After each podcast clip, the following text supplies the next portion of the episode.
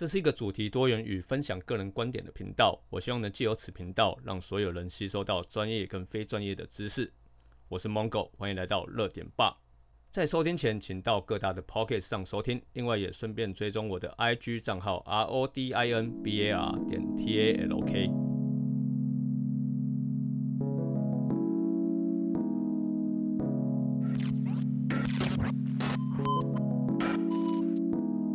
大家好，欢迎来到热点报，我是 Mongo。现在录制时间是二零二零年的十一月一号晚上九点。那说到海军蓝呢，你会联想到什么呢？那今天就来连聊聊那个呃 Apple 有关系的议题吧。那我说真的啦，呃，这一次海军蓝哈，我真的不知道是不是自己的眼睛有业障，或者是别人也有哈。那跟我认知的颜色其实是有点不太一样的。苹果这次。我觉得就是塑胶蓝啊，没有啦，就宝蓝色啦。那关于呃，可能今天可能会说说一些可能果粉比较不爱听的话，但是如果是钢铁果粉的话呢，就转个台吧。那另外今天也会说不少呃，就是关于色彩计划到底是什么的专业知识。那在十月二十三日呢，推出了 iPhone 十二，呃，这次唯一的卖点呢。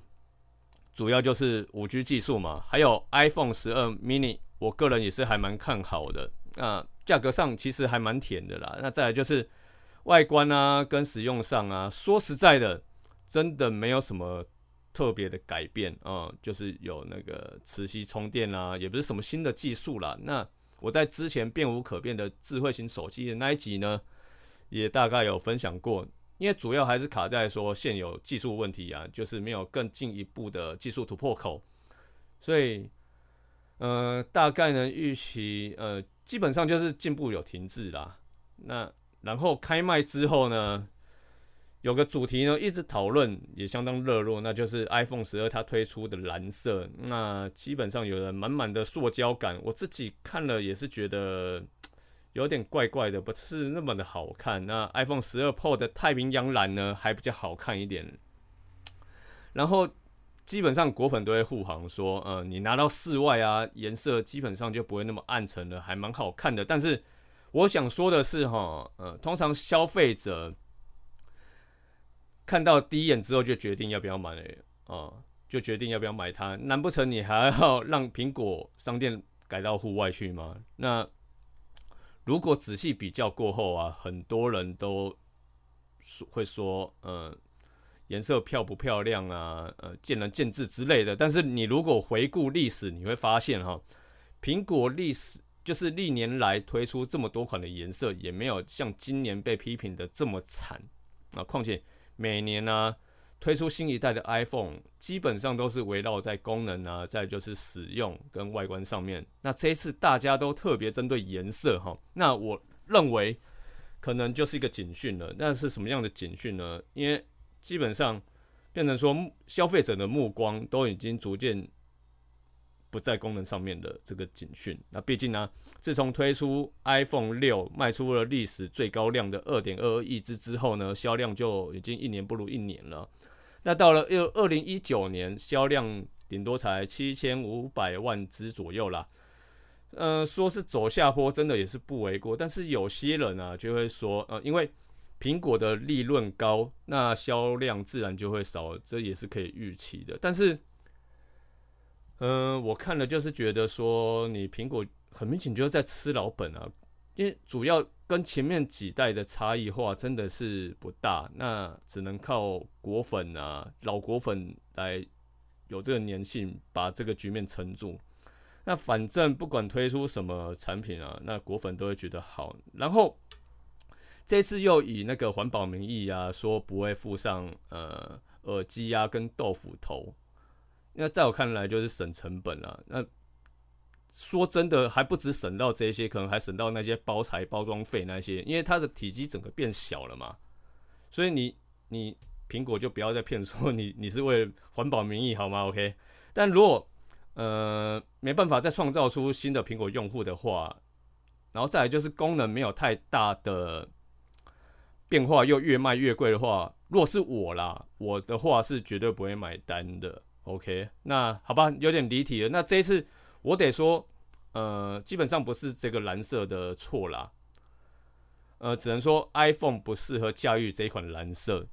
那如果说这个颜色啊，如果用在呃背包上啊，或者是其他地方呢，我觉得是不会有太大的问题啦。那我归纳出几个原因，就是呃色彩的散射效果太少的关系，所以有种塑胶的廉价感啊。那你如果说这种颜色用在皮革上面，你会觉得它是呃它是个 塑胶蓝吗？但也不会嘛。其实呃我对于苹果这次的色彩计划是有点意见的。那因为我我我在想的是。难道这么大规模的公司在产品打样的时候，色偏的那么严重？难道他们都没有发现到这一点吗？哦，我觉得这个基本上，嗯，应该跟库克有绝对大的关系啦。毕竟他本身就是比较注重呃商业经营。那基本上呢，呃，设计美学从以前到现在都跟他扯不上什么边。你看那个。苹果笔嘛，然后还有那个 Magic Mouse，呃，那个那个魔力滑鼠，还有那个不知所云的骆驼充电壳啊。然后我觉得使用起来最令人生气的，应该就是那个 MacBook 的那个触那个触控列吧，就那个 Touch Bar，我真的觉得使用起来真的会令人生气。如果你们有使用过的话，你们就知道我在说什么了。如果应该是说，特别是。呃，设计师在使用 MacBook 的时候，你就知道有多难用了。OK，你就看这些啊，是不是在他任内所生产出来的产物？所以这个我就很不懂了，为什么当初贾博士会选择他来领导整个苹果呢？哦，纵使纵使库那个库克他是一个运营天才，但是他在工业设计方面，我说真的，他可能就是个蠢材啦。那另外。这跟呃苹果的前首席设计长 Johnny F 离职可能也有点关系啊。毕竟 Johnny F 嗯当时是被贾博士器重的一个设计师，也曾经是苹果 CEO 候选人之一啦。那关于 Johnny Ive 呢，有很多关于他的事迹，有兴趣的人呢可以查看。他在设计圈基本上有很多人把都把他当成是偶像了。那艾弗之所以选择离职，是因为。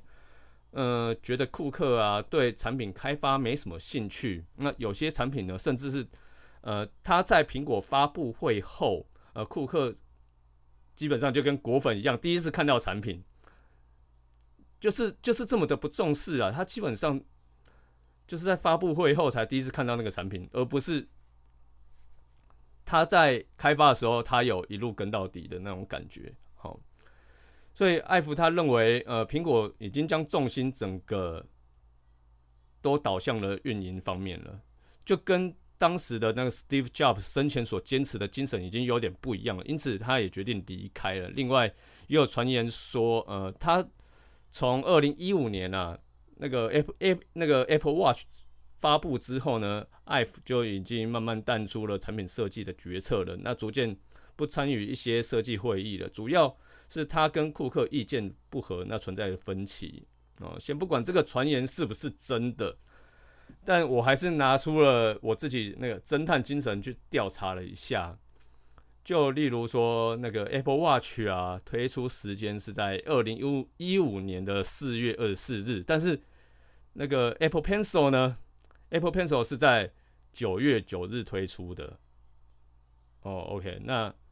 这个时间点呢，其实是很微妙的。我相信，其实我相信这个传言是真的了。为什么我会这么说呢？因为 Apple Pencil 的充电方式真的令人很可笑。就基本上它充电方式就是直挺挺的插进那个 USB 孔啊，就是这样子插在 iMac 上面，就整个横在旁边啦，就有点像是我们在使用随身碟那样子，USB 随身碟嘛。通常都会有一个很令人诟病的问题，就是很容易撞断。那基本上那个 Apple Pencil 也有人这样子把它撞断，因为它整个往外扩嘛，就是整个横的在那边很容易就有人撞到。你不会觉得这个设计是很瞎的吗？我觉得这是还蛮瞎的啦。哦，所以所以说这个问题难道苹果没有看见吗？因为明明有很多解决方式可以想啊，所以我常会这样想哈，这个还是那个在乎使用者经验的苹果嘛？我觉得已经完全走样了。我相信，如果是工业设计背景的 IF，绝对会发现这个问题的。另外，这几年的苹果的设计真的都是属于那种加法设计啦，而非减法设计。所谓加法设计，就是拼命加一些功能上去啊，就是你会觉得哦，好像就什么都有，好像很强的那种感觉，但是其实并没有，这样子只是会减少。应该怎么讲？就是你会太依赖那些功能，你整个产品的核心就整个不在了。现在苹果就是这样子的一一，就是这样的一个感觉。那。呃，这一点我觉得果粉就不要否认这一点。你看看那个镜头，这就让我想到以前呃，在部门开发产品的时候啊，都会有那个会议，PM 就会提出说，例如呃，我今天随便提出一个好，就是 P N 他提出呃，开发吸尘器要如何解决吸力的问题，结果呢，就会有呃某某的高层说一个很天才的建议啦，就是说。吸力不够，那就装两颗马达就好了，这样就解决啦。哦，那我觉得，哦，原来这么好解决。那手机电池的续航力不够怎么办？那就装两颗啊。那你干脆说一个便当吃不饱怎么办？好不好？那就那就怎样？那就以此类推嘛，哈。那所以，呃，开发产品的会议偶尔都会听到这种荒谬的建议，我已经不止听过一次了，已经听好几次了。好了，那。今天还是要来讲一下什么是色彩计划了。那在这之前呢，你们上网查 iPhone 蓝呢，基本上照片显示出来都会有不同的色泽，基本上照片上都是偏紫色的那种蓝色。然后我实际上有去呃去看了一下 iPhone 它实际的颜色到底是怎样呢？还真的是有一点点的宝蓝色，跟呃官网上试出的照片是有点不太一样的。OK，那今天消费，嗯，应该是说，呃，今天消费者预购啊，呃，主要都是先从官方的网站看到，呃，官方试出的照片来源嘛。如果今天，呃，你看到实体是这种宝蓝色，我不知道果粉会是什么样心态，你还会买账吗？因为对我来说，这颜色已经差了百分之二十趴的色偏了。最近也有不少那种消息说，呃，颜色要退换，因为跟实体不符嘛。然后客户讲一个很瞎的建议，说，呃，颜色不需要特别在意，哦，叫你去买手机壳之类的一些蠢话。你觉得你们、你们、你们会接受吗？就跟你买一台车一样啊？难道说，哦，你我今天买这台车，那跟原本我在网络上预售的不太一样，那我可以退货吗？但你。但是我也不应该拿车来比喻啊，因为你车如果去买的话，你你通常都会先去现先去现场看才会买嘛。另外，iPhone 十二 Pro 的太平洋蓝基本上就没有这个问题哈，主要是它跟官方释出的图片至少是相近的，所以不是说对这个颜色有偏见。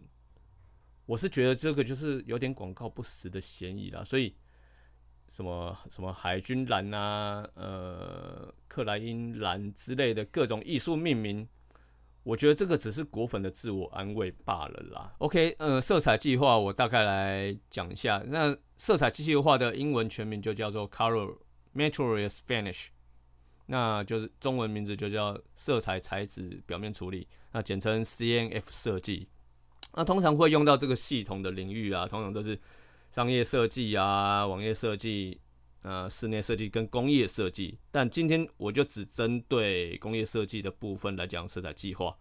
那进入工业设计流程之后呢，再就是会进入机构设计，通常就会衔接到 CNF 设设计的阶段了，算是有点接近量产了啦。那这个时候呢，色彩计划设计师的前期作业呢，就要先了解不少流行趋势，还有。公司历年来推出的一些产品所用的颜色属性，那这时候可能就要依产品的类型来做提案，因为每每一个产品的类型都不太一样，可能有的人是做交通工具啊，有些人是做三 C 产品的，呃，所以呃，不见得是要推五到十款啦，就例如说摩摩托车的话，可能就要推三十款的颜色吧，再从中间去做一些删减。那除了色彩要考量之外呢，还有制成的程序也是相当复杂的，你必须要懂一些材料学。所以这个跟平面设计是相当的不同的。那平面设计，你其实只要了解纸张的材质、它的特性啊，还有它的油墨特别色就好。那其实跟工业设计比起来，工业设计要懂的是相当广泛、相当的多的。那关于 C N F 有三个环节，那第一个就是色彩。那除了我们一般认知，所谓的一般认知，就是我们认为说颜色有七种嘛，红、橙、黄、绿、蓝、靛、紫。但是其实是不是是这样子的哦？目前应用最多的系统化色彩系统呢，我们最常用的是偏痛彩通，呃，开发颜色大概有一万多种左右吧。我没有仔细去算，所以可能还要再去查证一下。那可以基本上偏痛的颜色呢，通常都可以应用在印刷跟工业产品上面，还有一些布料，通常也会用到偏痛哦。那呃，我来举个例子好了。通常色彩它的重要性呢，呃，我来举个例子，说是呃，它基本上是有一些品牌延伸啦。就例如说，我我举几个品牌，我想看哦，有那个法拉利呀，是不是？你觉得联想到红色，应该会吧？哦，然后还有 Kawasaki 川崎重工，如果有玩摩托车的，应该就知道他们的颜色是什么样的代表色。然后就可口可乐，大家都知道嘛。那星巴克，然后再来就是动画角色皮卡丘。我讲到这些的时候，呃，你们应该都会就是脑海中通常都会浮出一些颜色吧。所以基本上颜色跟品牌是有绝对关系的连接的。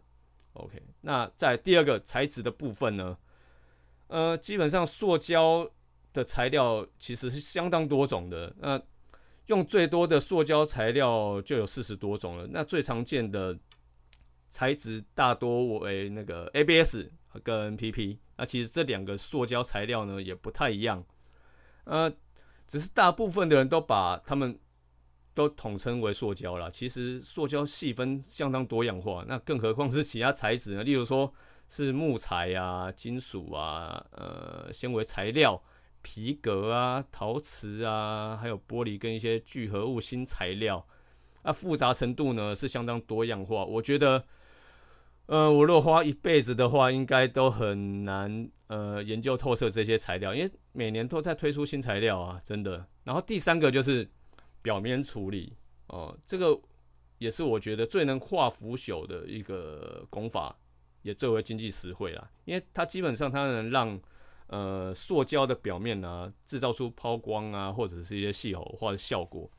它基本上它能让那种呃塑胶材料看起来像仿金属的质感，而且只要是模具加工允许啊，呃，它基本上都能创造出一些很特殊的摇，例如说是那种碳纤维啊，还有法丝纹啊、皮革纹路之类的。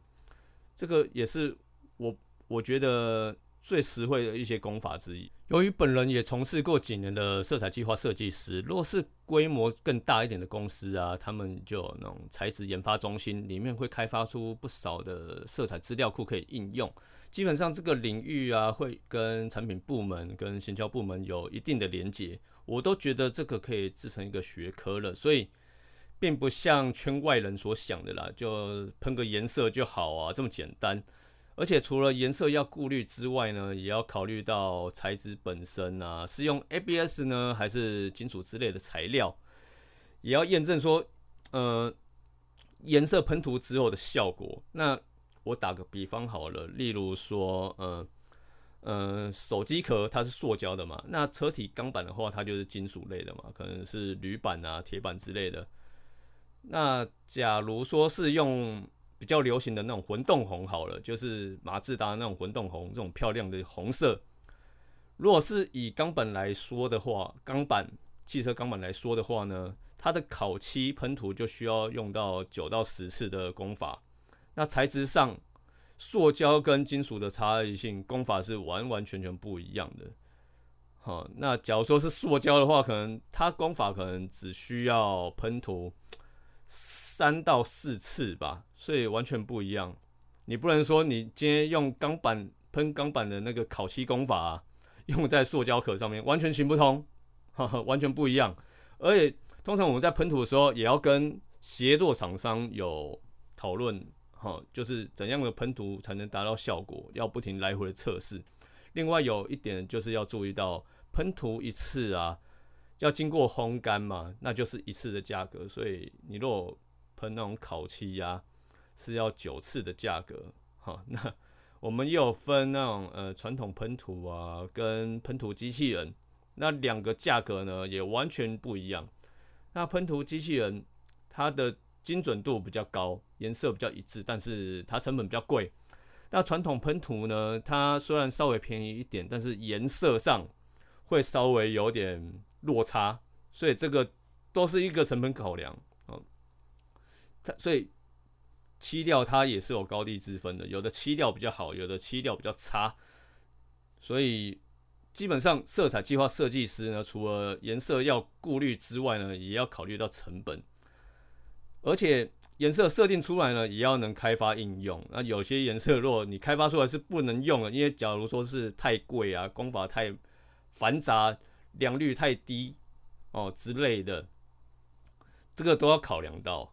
所以以上上述啊，色彩计划设计师只是就是所所说的这些环节呢，只是一小部分的环节。哦，所以说，苹果当初真的觉得这个蓝色是可行的吗？所以我觉得应该不是这么简单，我觉得可能是某位高层同意才可以让他强行上市。那至于是某哪个高层呢，我就不知道了。这个只是我大胆猜测啦。好，那我也该下个总结了，就是国际流行色协会呢，哦，这个有点 绕口。国际流行色协会每年都会公布呃当季的流行色彩啊，我相信很多人都对这个很深信不疑啊，很吃这一套。但是我觉得不太需要按照他们的步调去走，因为他们协会啊，只是一小群人去决定这个色彩的流行程度，它没有办法代表整个市场。而且每项产业的颜色调性呢，明明就根本就不一样。你你不要强迫自己要去使用这个颜色嘛，流不流行真的不是他们说了算的。况且每年发布的流行颜色啊，是有其商业利益考量的。哦，真的都是环环相扣的，我我我我没有骗人哦，OK。因此，你如果是身为 C N F 设计师啊，就必须要有自己的判断。而且我说难听一点，难不成今天提出一个类似大便的颜色，你们也买账，你们也要用吗？我的话我是不会用了哦。所以，所以至于这一次的 iPhone 十二的蓝色呢，大部分都觉得不好看吗？也包括我在内。所以美真的是见仁见智吗？至少我不是这么认为啦，但是至少当一堆人都觉得这个颜色不好看的时候，那就是一个争议嘛。因为人类世界就是这样，一切都是采大那个多数决来讨论决定这颜色好不好看嘛。哦，所以我觉得如果真的真的要严格说起来，这颜色到底好不好呢？就要看明年这款颜色 iPhone 十二这款蓝色的销量来定论。好，那至于。这几天 都讨论这种这这款颜色，我觉得也算是一种负面行销啦。我觉得销量应该还是会不错，毕竟那么多人讨论嘛，也有很多人买的感觉。我我看网络上很多人买啊。好，OK，所以以上呢就跟大家分享到这里了。如果觉得我分析的还蛮有道理的话，请在 Apple Podcast 给我个评价或者是个评那个评论啊，好坏都可以了，我基本上我都接受的。OK，那我们下星期热点吧，再见啦，拜拜。